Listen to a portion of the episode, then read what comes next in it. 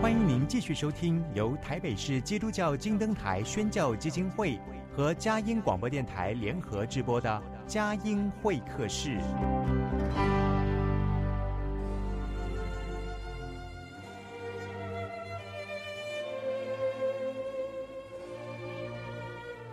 有了朋友的陪伴，人生不会寂寞孤单。在这个充满着欢笑和泪水的节目园地，愿它能带给我们生命的温暖与共鸣。亲爱的朋友，欢迎来到佳音会客室，让我们彼此真心分享，真诚以待。让我们一起留住感动，追寻光明。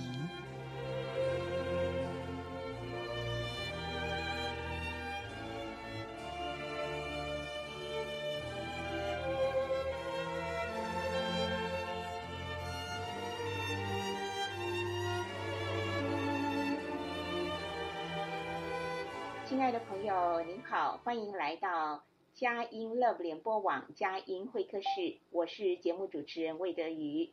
今天用 LINE 电话连线专访，在桃园木匠的家关怀协会理事长杨敏生杨教授。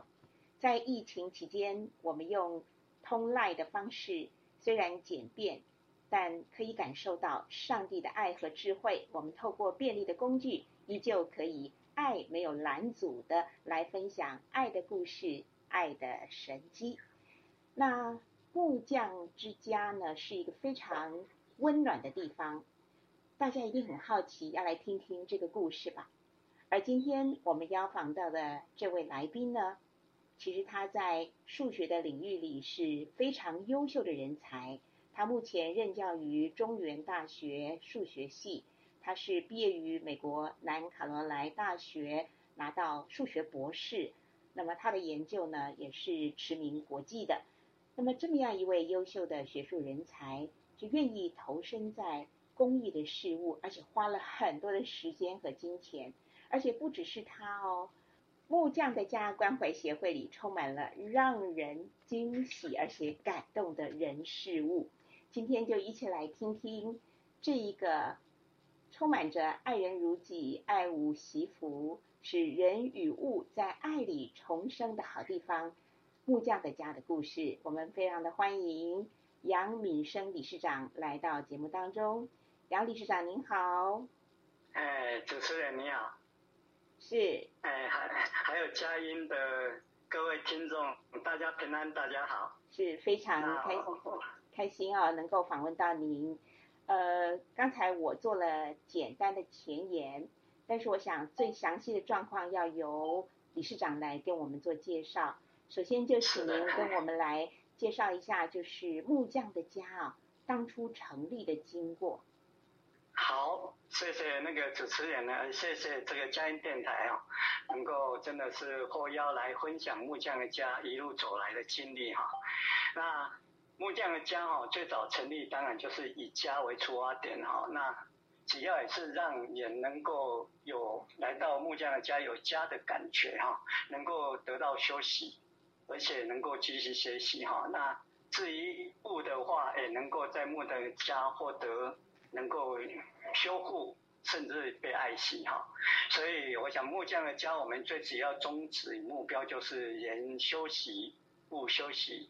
人跟物在此能得到重生哈，那当然我们就要从二十三年前开始谈起哈，那就是在一九九九年那个时间，有六位的弟兄姐妹啊，那就是一对的外国宣教士，还有一对中原老师的夫妇，还有另外一位牧师娘，还有一位全职的童工哈，那这位童工就修容。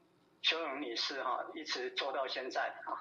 那在二十三年前，最主要也就是柯老师哈，柯德恩老师想到，因为他是中原老师，所以对中原附近非常清楚哈。就说学生在中原这里，其实休闲活动并不多了哈，不像台北哈，所以很多的临近很多的撞球场哦。那事实上那时候也开始有网络的游戏了。那木匠家就想说哦，如果能够让这个学生有一个教育的空间，啊，那举例的像说有一对外籍宣教师，他可以教英文，而且可以 free talk，啊，那一方面呢，让这个学生能够这个来这边有免费的咖啡可以喝，哈，那我们知道这个咖啡在二十三年前。还不是那么流行，而且又不用钱的，其实还蛮有吸引力的哈。那这个大学生如果来这边，能够让他们能够讲面临压力跟内心冲突的，能够疏解哈。那当然，另外一个方面也希望能够用圣经的原则来推动生命成长与正确的人生观哈。那因此就开始了我们这样的一个一个木匠的家。那木匠家当然在这段时间里面呢。一方面又有弟兄姐妹会有将他们的二手的家具或者是其他的东西，因为我们的空间还蛮大的哈，所以呢，就希望木匠家看看有没有能够卖出去，或者甚至有需要的人也能够给他们。所以呢，木匠家一方面除了这个帮助学生能够有一个舒压的一个地方之外，也开始做二手回收的工作。哎，那因此在这样的一个时间点里面，经过了五年呢，哎，好像做的还不错，所以呢，因此在二零零四年就过了五年之后呢，这这个转捩点很重要哈，就是劳委会，也就现在是劳动部了哈，那时候有提出一个多元就业的开发方案，那我们就透过这样的一个多元。就业开发方案，我们就提到一个计划，叫“爱我们的家”环保再生氢回收计划。那这个计划帮助很大，因为开始呢，我们就有一些同事同工，由劳委会可以来支援哈，因为这是一个就业方案嘛。那我们那个时候的一个主要的目标，就是还是以弱势就业团体哈，就是以弱势员工啊。那因为只要我们的目标也是只要是这样，那一般来讲的话，弱势其实事实上哈，像你中高龄失业或者身心障碍者哦，其实是不容易找到事的。那我们是希望他们来到这边，诶，能够受训练之后，能够能够有一技之长，能够帮忙木匠的家哈。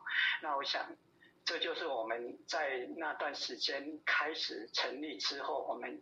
开始有这样的一个好的一个计划，那在过了五年之后呢，我们因为跟这个桃园的桃园县的这个消防局有非常好的关系嘛，那为什么呢？因为我们做回收，那消防局这个这个他们的这个这个应该是环保环保署了哈，环保署的清洁队哈，他那时候呢。跟我们的关系会很好，为什么呢？因为他有人如果到清洁队要他们去做家具的回收，那最主要是再再去的话，他们一定是把它弄弄就是回收掉嘛。那那时候呢，他会先让木匠的家问木匠的家说：“哎，你们要不要先去里面看看有没有可以用的二手家具或其他的东西可以用的？”所以呢，我们就会先去帮他们忙，把可以回收的先回收。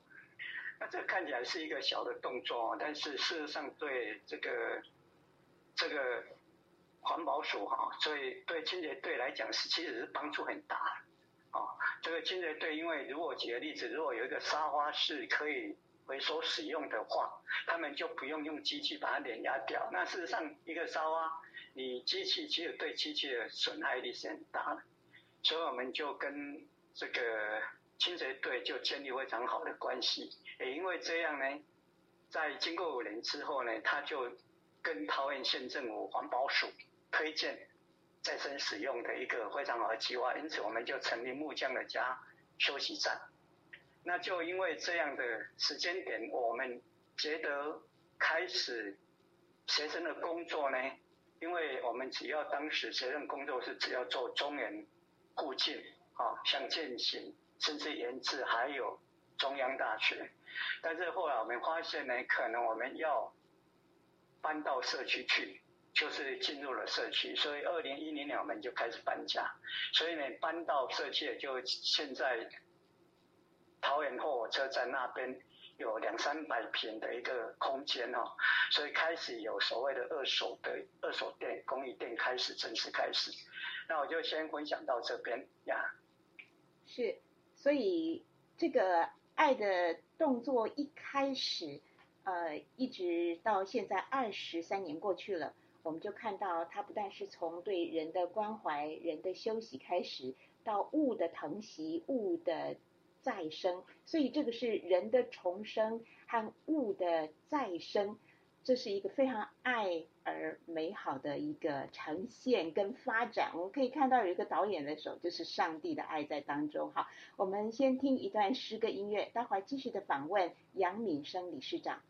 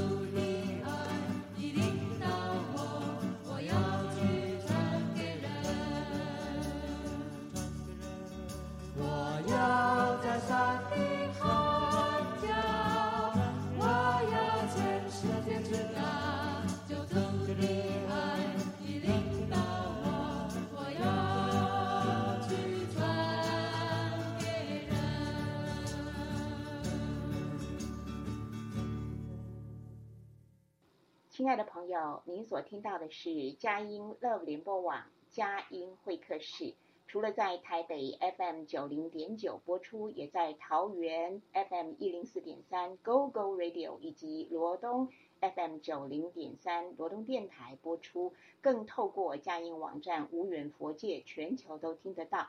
那今天呢，我们为朋友们访问到的是一个好地方，欢迎大家来到在桃园的木匠的家。这个木匠的家，它不但有社区咖啡馆，那它还有公益二手店。哈，从对人的关心到物的疼惜，这里是一个充满爱的好地方。现在呢，我们就要对人产生好奇了。我想请杨敏生理事长谈一谈，您跟呃这些呃有爱心的童工们，我想他们是从你们是从中原大学出发，那么然后后续呢也有很多。呃，弱势的朋友也加入了。那谈一谈，就是呃，你自己是怎么样加入到这个关怀协会的？那么，在这个侍奉当中，你怎么样的感受到上帝也在爱的这个事情上、爱的工作上呢，给你很多的收获与学习？是的，那我想我刚才提到，就是说哈，经过一年之后，他我们就搬到搬到了这个。火车站那边，那事实上现在的就是现在的扩大的二手店哈。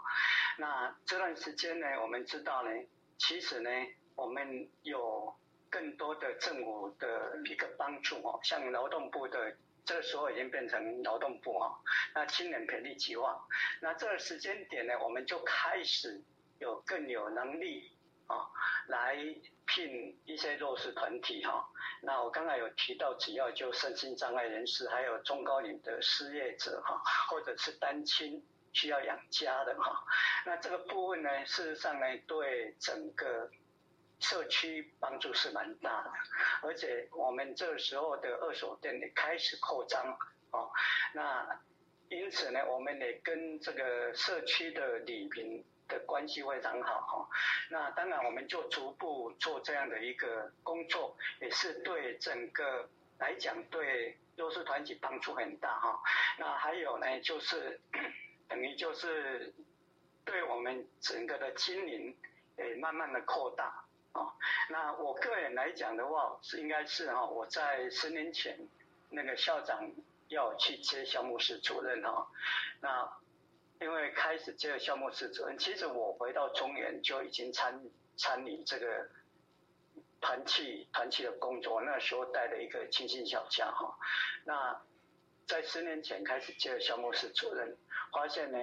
哎，这个整个的中原的福音工作，其实校牧是其实是担待的非常重要的一个一个角色哈。那那时候呢，那个柯老师就开始说，哎，你要不要 来参与木匠的家哈？啊，因此我就开始参加木匠家。其实之前呢，跟木匠家就有有一个关系哦，因为。我女儿也常在去木匠的家那边，所以呢，我就开始参与。那经过了几年之后，我发现呢，木匠的家真的是贡献非常大哈。那我也知道有很多的里面的童工，举个例子，像有一位家电的童工，那其实他天生就是弱势的。那事实上，他因为是因为弱势的关系，在工作期间哦，诶手指。出了问题哦，被机器那个，那后来他去找工作，没人敢聘他哦。那来到了木匠的家之后呢，那木匠的家其实开始给他一个非常定心的一个地方，所以我们也没有说要强迫给他太大压力。但是我觉得呢，像这位童工就非常自爱哦，他觉得哎，在这里他得到重生，让他有一个一方面可以靠他的一个。他因为他本来就是电家电也在行的，所以用他的专业，而且呢，也没有什么压力。那在这种情况之下，他一方面又可以贡献他的能力，一方面呢，他的家电的修理技术又很好，所以呢，这是一个非常感人的一个例子哦。所以呢，这里为什么刚才提到说是以家为出发点？所以童工来到这边，我们希望他能够把这里当家哈。那基本上你也知道，当你被安心的时候，你的能力，你背后的这潜力就会更会发发挥出来。所以我觉得，在整个来讲，在木匠的家的童工，我是觉得都还蛮蛮感人的哈。只要是这样，虽然虽然是他有一些身心的障碍，或者是比较。比较弱势的部分，但是我觉得来到木匠家，我们只要能够培训他，给他安心在这里面，其实他做的事情非常多的，而且非常投入，而且非常专注哈。所以这部分我是觉得真的就是等于整体来讲就是像家的一个感觉哈。OK，我就先分享到分享到这里。是。呃，这是一个家，而且呢，这是一个同心协力，一起去呃继续的让爱扩大跟发展的家。所以包括了对人的一个生命的关怀，还有对物件的一个整理、再生、二手的循环。所以呃，不管是对人跟物跟物呢，它是一直有一个很好的一个生机循环，是一个很好的一个呃一个生活的这样的一个嗯。美好的共生、共存、共荣了啊！但是我还是要问一下，就是说，事实上经营和管理是不容易的，尤其很多的事情是在开创当中，你们一步一步的，好像五年一个呃转利期，五年一个转利期，而这个面对的工作跟项目跟接触的人、接待的人也是越来越多，从青年啊、呃、到社区的民众到关怀弱势，所以事实上。呃，在这个爱的工作啊，不是说光有爱心或是热心就可以了。那在如果遇到困难跟挑战的时候，有没有一些刻骨铭心的遭遇，或者经历到上帝怎么样在一些困难当中帮助你们经历到这个信心的大能？哎，谢谢主持人提得非常好哈。那我想呢，我刚才提到就是我只要是以五年五年起哈。那事实上呢，在这个过程里面呢，一路走来，其实确实就像主持人讲，其实也面对了很多经济上面的压力。因为像你目前来讲，我们已经会有三十位的肉食员工哈。那当然还要全职的员工了哈。全职只要就是只要。就像刘修荣，他是总干事哈，他就从以前一直担待到现在哈。那其实整个的经济上面的的那个支出是还蛮大，我们一一个月就要有就要有一百五十万，哦，那一年下来就预算就是要一千九百万哈。所以呢，整体来讲这个压力也是蛮大的。那当然，我们除了二手店的收入之外，还有。其他的爱心人士的贡献哈，还有还有那个教会的一些奉献，那事实上我们可以看得到哈，整个整个走来其实是蛮有神的恩典哈。那我这边我来就来分享一下那个在疫情中间怎么经历神的一个恩典呢哈。那我们知道在疫情在二零二零年哈那个新冠肺炎的时候哈。开始就已经有点严重了，当然台湾在那段时间还蛮不错了哈。那我们事实上在二零二零年，我们就已经短缩蛮多的哈。那等到到了二零二一年这段时间就很严重了。我们知道五月十五日的中午哈，那个单单这个单日的确诊就。一百八十位哈，那我们知道那个时候是清零政策哈，所以呢，整个来讲就变成三级警戒啦。那这段时间当然这个就很严重了，所以我们协会只要呢，就是会联络这个员工的家长哈，那。或者是亲亲友，那当然就是等于在趁这个工作要先行回家哈。那当然相相关的地方我们要停班就停班，还有呢，基本上整个下来的话哈，我们在三个月里面，我们每一个每一个月就短收了三分之二，所以整年下来我们觉得说哇，那我们似乎会度不过去哦。那这段时间真的是很感谢很感谢主哈。那我们有。经历了一些这样的一个阶段，就像我们有啧啧的挺好店哦，那我们刚好就会让我们有一些好的一个产品能够在线上做出，所以整体来讲，还有一些的一些的爱心人士哦，帮我们做推广，所以呢，看起来我们好像会透支很多。等到我在今今年初。的时候，整个下来，我们发现呢，我们透支的更少。原因在哪里？有很多的爱心人士因为这个关系，我们所做的哈，那，因着神的帮忙哈，神的保守，让我们透支的更少。所以呢，我我相信呢，在整个的历程里面呢，这蛮有神的恩典哈，使我们真的是本来打算可能会很严重的，没想到。却经历了神这样的一个奇妙的恩典，让我们能够继续守守爱下来哈。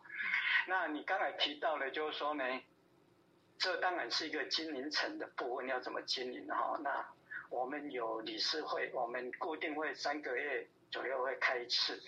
那当然，同工那边呢，在做的时候，我们理事会做一些监督哈。那我们会看看。他们的财务整个的经营，我们要怎么去改善？所以整个来讲，木匠的家哈，我们算是还蛮蛮有蛮严格的一个一个会计的一个一个掌控啊，好让我们怎样的，不管是在各方面，如果举个例子，这个这今年。如果透支太多，我们应该用怎样的方式、怎样的策略哈，那能够把这样的一个弥补过来，所以我们整个来讲，彼此之间连理事会跟同工之间都有非常好的一个默契，跟同工之间的一个好的关系呀。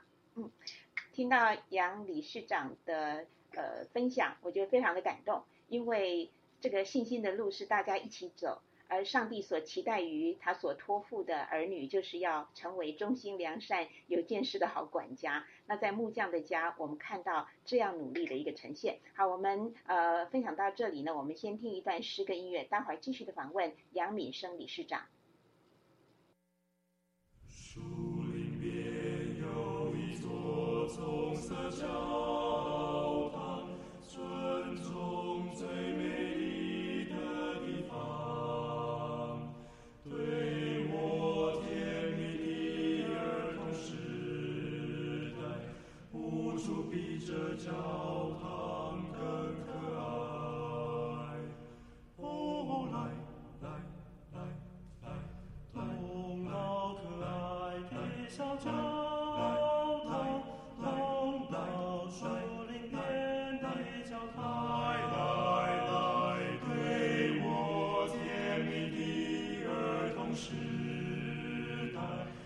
无处比这教堂更可爱。星期天的清晨，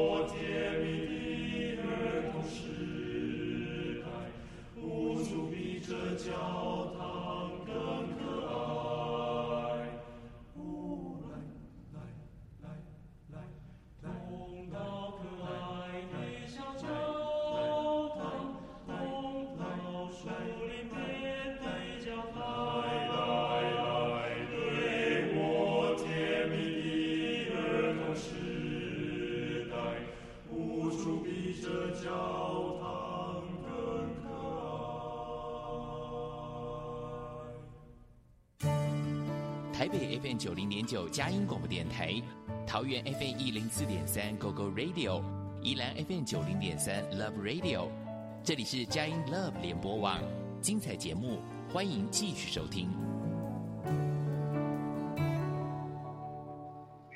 亲爱的朋友，您现在所听到的是佳音 Love 联播网佳音会客室。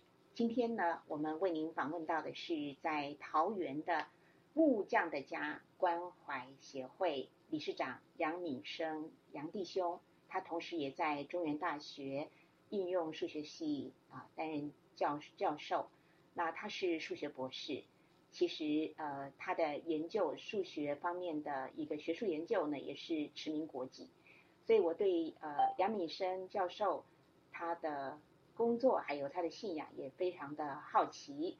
那刚才在访问当中呢，您也提到校长在二零应该是二零一零年呢，邀请您在这个中原大学校务校务室的工作。哇，听起来这是一个呃非常任务呃巨大的一个学校的一个牧养的工作。所以我对于您信主的过程见证也是非常的有兴趣，来听听你是怎么重生得救。您可以简单的说一下吗？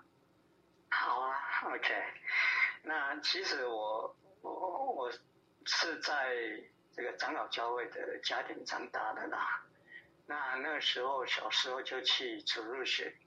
那你知道这个南部的长老教会就是要学北维基嘛？哈，白话文就是台语的哈。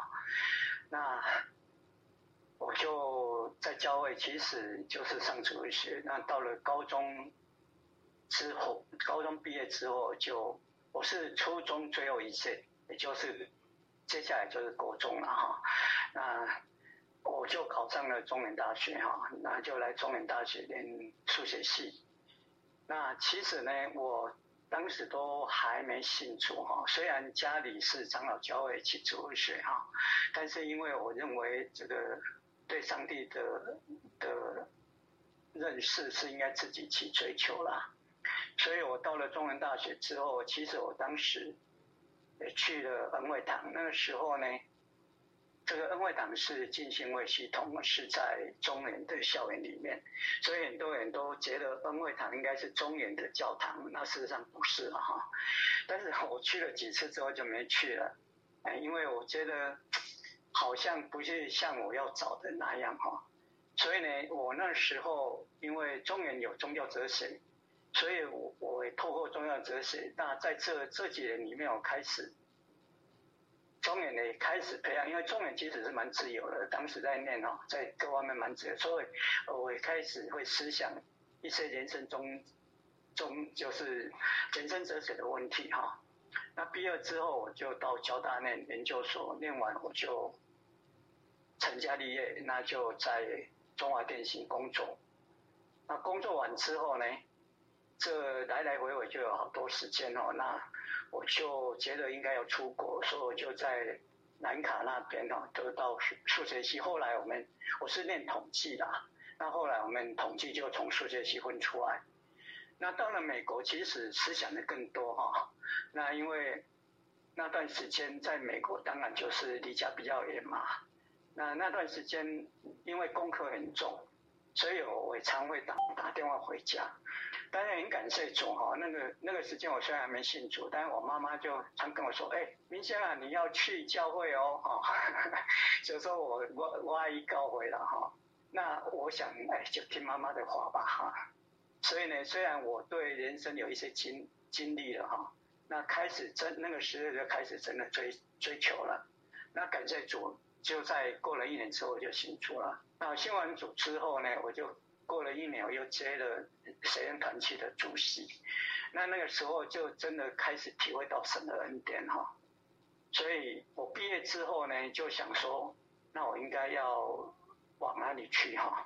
那感谢主，那时候一个想法就是我应该要回中原，因为那时候我就认为中原是奉基督的基督的名成立的学校，那我如果回来的话，应该可以有一个目标，就是。现就是献身教义传扬基督，这是我当时想的一个想法哈。那当然回到中原之后呢，我发现，我记得我要回中原的时候，有人就劝我说：“哎，你还要回去吗？现在台湾的学生不好教哦，啊，特别中原。”但是我回到中原大学之后，我发现学生还蛮受教的，所以那段时间我开始在恩惠堂。胡适哈，带带小家啊，等等等等，所以呢，我觉得还有整个在学校的学生团体里面，怎样跟萧牧师有一个合作的关系，所以我觉得那段时间还蛮享受的。但是呢，因为还有研究的压力啦，所以呢，整个来讲怎么去分配时间，其实蛮重要的哈。所以这段时间我非常感谢神哈。他教导我怎么去把时间分配出来，我怎么样去分配时间，而且给我这个智慧哈。所以我在中原现在已经有三十几年了哈。所以在这段时间，我真的是中原让我能够一方面能够跟学生的相处啊，那一方面参与项目式的工作，一方面也可以有。这个研究方面的一个一个投入哈，那通常呢，你做研究的时候其实是花蛮多时间的，所以呢，我的感觉就是说呢，在这个部分怎么分配时间啊？那还有家里也需要顾嘛，所以呢，整个来讲哈，我是觉得慢慢的学习，在这段时间，上帝给我很大的恩典。让我知道怎么将我自己能够完全的一个献出来，那不单单是在教会，不单是在神人团体，不单是在教学，还有在研究部分，怎么能够有前沿的这一个发展？所以我觉得中原的前沿教育推展非常好哈，所以我觉得如果能够这样的话，在中原是给我一个非常大的一个。一个投资跟一个一个潜力的发挥啊。所以我最后想用用我这样的一个上帝带我的，我就这样的一个比例哈，就像上帝带领以色列最早到迦南美地，当然就是亚伯拉罕。那后来呢，他们上帝又把他们拉出来，又到了埃及，到旷野，又出旷野，回到迦南美地。那我觉得我我的感觉，就上帝在带领我的一生里面，就很像这样哈。他先把我丢到中原来学习，那后来呢，又离开了中原啊，又到处逛哈，就到处走，然后绕了一圈，我又回到中原来。那我想，在这三十几年来啊，上帝给我的恩典跟保守，让我能够在中原有一个前沿的一个发发展发挥。那主要就是。也是对福音的工作，在交易的工作上面的一个前面的一个投入啊，呀，这应该就是我一个简短的一个分享。嗯，而且我觉得现在发展的更好，不但在中原。呃，实践了这个全人教育，上帝给你的这种美好的托付，而且已经走入社区，透过木匠的家，已经是社区的关怀跟全人的关怀，也在实践例行当中。我现在想要请教您，就是呃，我还没有问到木匠的家为什么会有这样的一个名字来为这个关怀协会定名呢？那我想木匠的家、哦，这个应该就要柯德恩老师他们最早哈在思考这个问题哈。那我知道，当然就是以耶稣的爸爸的工作嘛哈。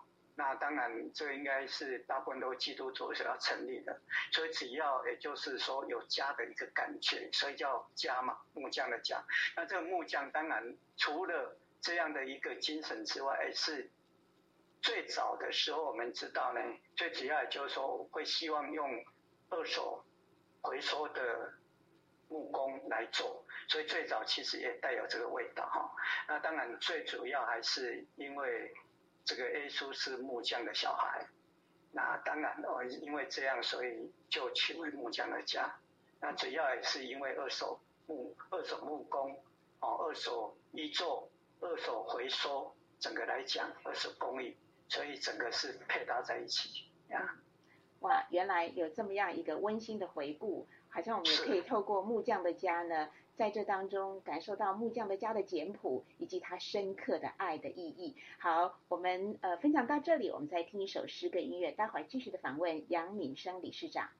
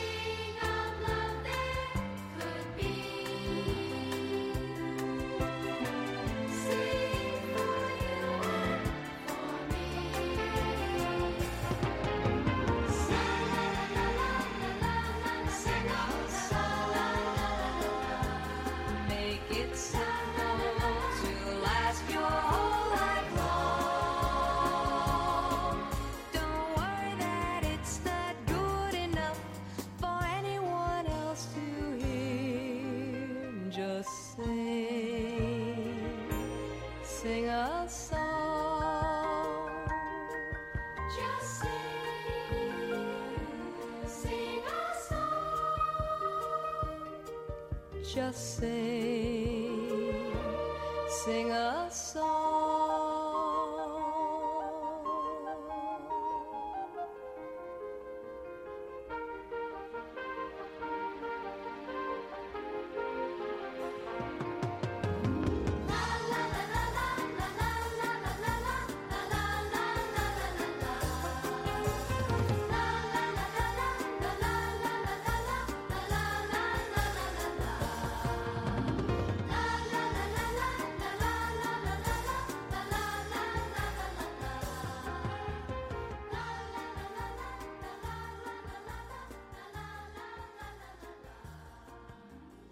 在今天佳音会客室，我们一起听到杨敏生理事长谈到木匠的家当年是怎么样成立的，然后一路走来二十多年了，从对年轻人的关心扩展到对社区的关心，呃，而且在年龄层还有在呃不同的人的接触里面，我们发现木匠的家是越来越多啊、呃，老老少少、男男女女。健康的、弱势的、病痛的、呃孤单的，都可以来到这里，而且不只是人在这里得到了休息、得到了修复、得到了接纳、得到了爱、得到重生。物件呢，也如同刚才杨理事讲，杨理事长说的，都得到修复啊，尽量的让他们修复，甚至再生啊，这里面还有很多的创意。所以我想，呃，请杨理事长。也谈谈物，也谈谈人，呃，把它融合起来，举几个让你觉得很感动的人和物的故事，好吗？好啊。那我刚才有提到有一个家电，我现在再提一个木工呢，因为我我们有木工网，还有家电房嘛，啊，还有就是我们也也有很多做社区的工作嘛，举例像说如果有。有人有需要物资转制的时候，我们如何去真的是把对方需要的东西能够送到对方的手上？那有一个木工师傅哈，那因为车祸哈，那上下半身哈，他瘫整个瘫了，其实瘫了几十年哈。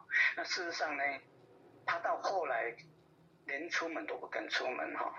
那当然后来呢，辗转来到了木匠的家。那木匠的家就接纳他，就用了他哈。那他也很感恩呐哈。那他很特别，他手很巧啊。那当然在木匠的家，他得到了安息，这样讲好了哈。那他就开始呢，木工学木工。那木工其实基本上你只要手巧，其实是还蛮快，而且他本身又很有创意哈。所以呢，在这段时间呢，他就做了非常好的一些木工的创作品。所以呢，其实呢，他在这段时间，他给他一个非常大的一个重生的力量哈。所以呢，这是一个简单的一个例子哈。那另外，我们我会举另外一个例子哈。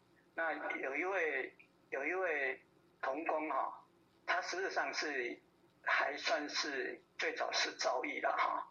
所以呢，基本上他机会坐不住。那后来来到。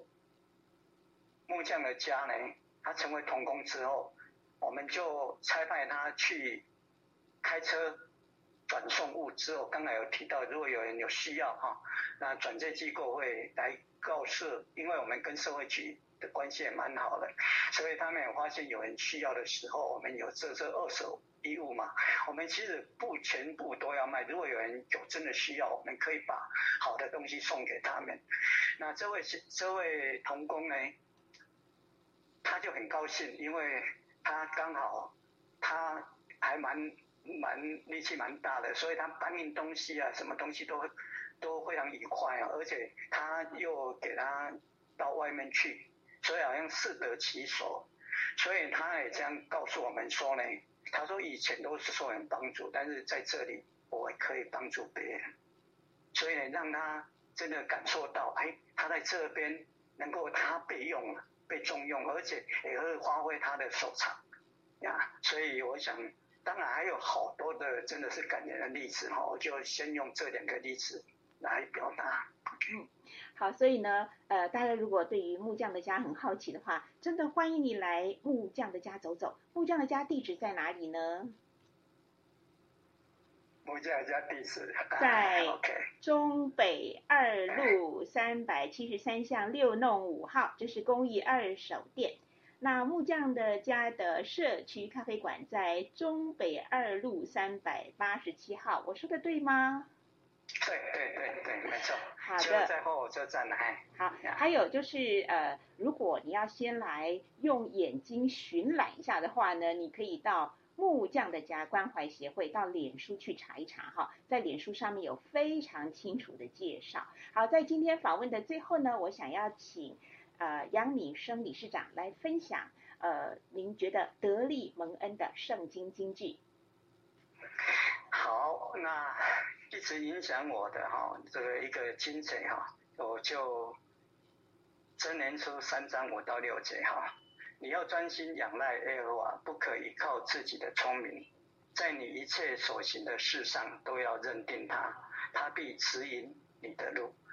那以我个人来讲，我除了教书之外，研究也是我很重要、必须要投入的哈。那我们知道做研究的话，你会用很多的。知识用很多的你认为是对的哈，但是有时候在这种节骨眼，我们常常会靠自己的聪明，所以呢，这个常常会影响我哈。你要专心仰赖耶和华，所以这段经文对我来讲是帮助很大，不要依靠自己的聪明。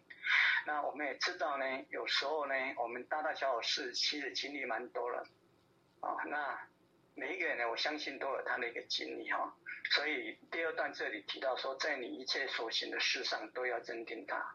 我们或许觉得说，哎，小事我做就好，决定就好，大事我再来跟上帝讨论，好，再交给上帝。但是这里提到说，在你一切所行的事上都要认定他，这其实是不容易哦。但是呢，如果我们能够照这样做的话，他必指引你的路。所以这个经节对我来讲。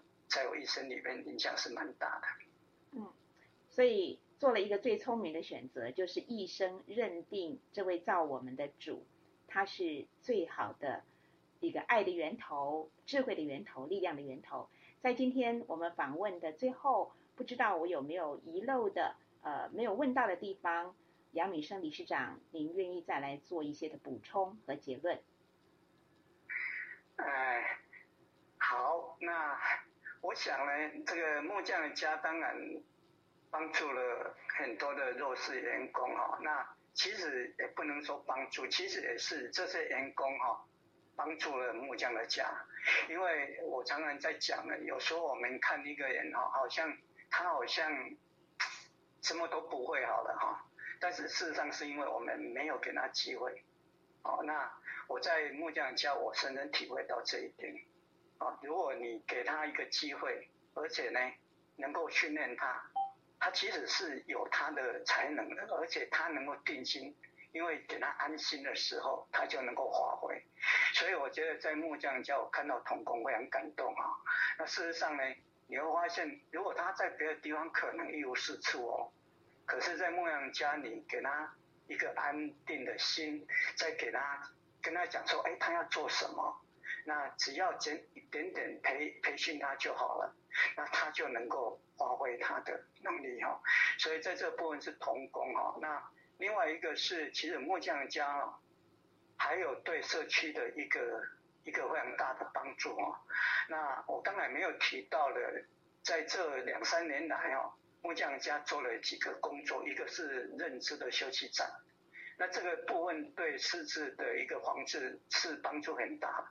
那这个跟我们跟桃园市桃园市政府的社会局其实关联性很强哦，也就是他委托我们做这样一个据点。那这也就是木匠的家目前每一天都很热闹的原因呐哈。那因为因为这样对对年老的失智的，还有年轻失智的也有哦。所以这个部分我们都有，而且是年轻失智的，是桃园唯一的一个点，一个据点。所以这部分对走入社区来讲，跟社区共共生其实是帮助很大的哈。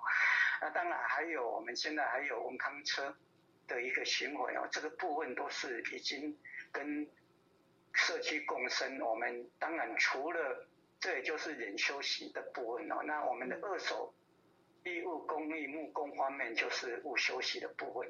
所以整个来讲，我们希望能够继续推动木匠家的这样的宗旨，能够永续的经营下去呀。非常的感动，呃，特别您提到了，好像在别人看来，呃，没有什么用处的人，呃，他可能自己也失去了信心。但是木匠的家所有的童工、所有的家人伙伴，会学习用上帝的眼光来看，我们每一个人都是主主所创造的，上帝所创造的独特的宝贝哈。所以在今天的访问当中，我们充满听到了充满了爱的接纳、爱的再造。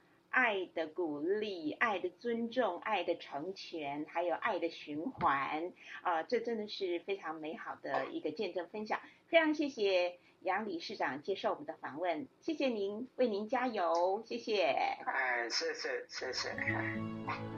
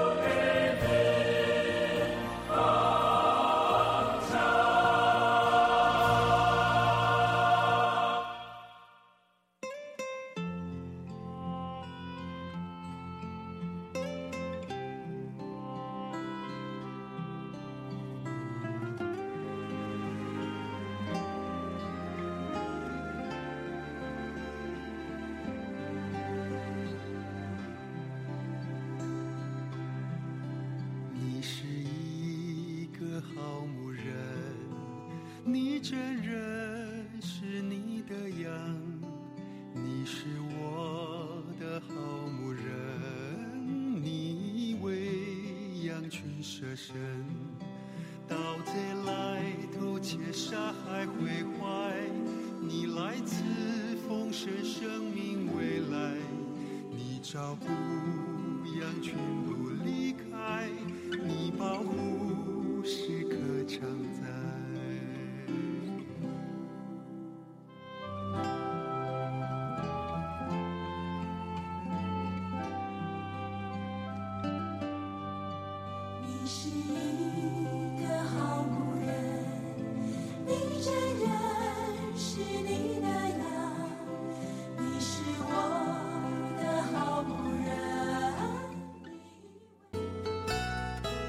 节目由台北市基督教金灯台宣教基金会和财团法人佳音广播电台联合制播，谢谢收听。